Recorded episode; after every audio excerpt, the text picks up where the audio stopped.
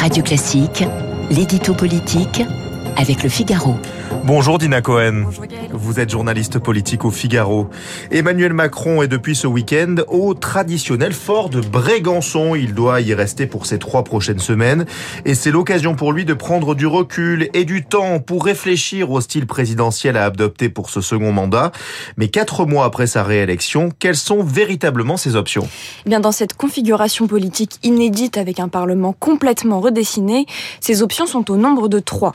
La première, c'est celle d'un président en surplomb qui s'occuperait majoritairement de politique internationale, son domaine réservé, et délèguerait les tâches plus ingrates à sa première ministre. Pendant que Matignon serait à la tâche pour obtenir des accords texte par texte, le chef de l'État serait plutôt dans une position de hauteur, loin du tumulte de la politique politicienne.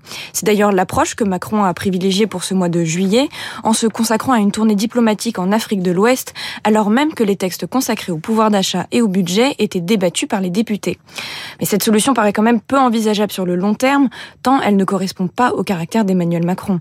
D'autant plus que depuis sa réélection, son entourage n'a de cesse de le répéter. Son obsession, c'est de laisser une trace, marquer l'histoire, faire en sorte que quelque chose lui survive quand il quittera la tête du pays. Alors, comment va-t-il s'y prendre pour ne pas passer à côté de son second quinquennat? Eh bien, c'est ce qui nous amène aux deux autres options. D'abord, il y a celle du président des réformes. Déjà en 2017, Emmanuel Macron s'était présenté comme une figure du nouveau monde, animé par la volonté de réformer le pays en profondeur. Mais il a été freiné dans ses ardeurs, d'abord par, les gilets jaunes, ensuite par l'épidémie de Covid-19, et ses ambitions n'ont pas vraiment pu se, se réaliser. En 2022, il a à nouveau promis des réformes importantes, comme celle des retraites, présentées comme un engagement fort de ce second mandat. Mais s'il veut véritablement changer les choses, il va devoir descendre dans l'arène et se confronter à ses opposants, car seuls des accords de circonstances lui permettront d'adopter des textes aussi clivants dans un contexte de majorité très fragile. Ensuite, il y a le dernier scénario, celui du président qui renouerait avec le côté transgressif qu'il a fait élire il y a cinq ans.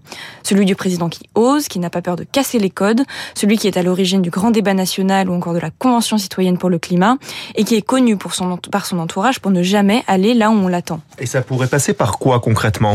Eh bien par des référendums par exemple. Pourquoi ne pas soumettre à la population des grandes questions de société?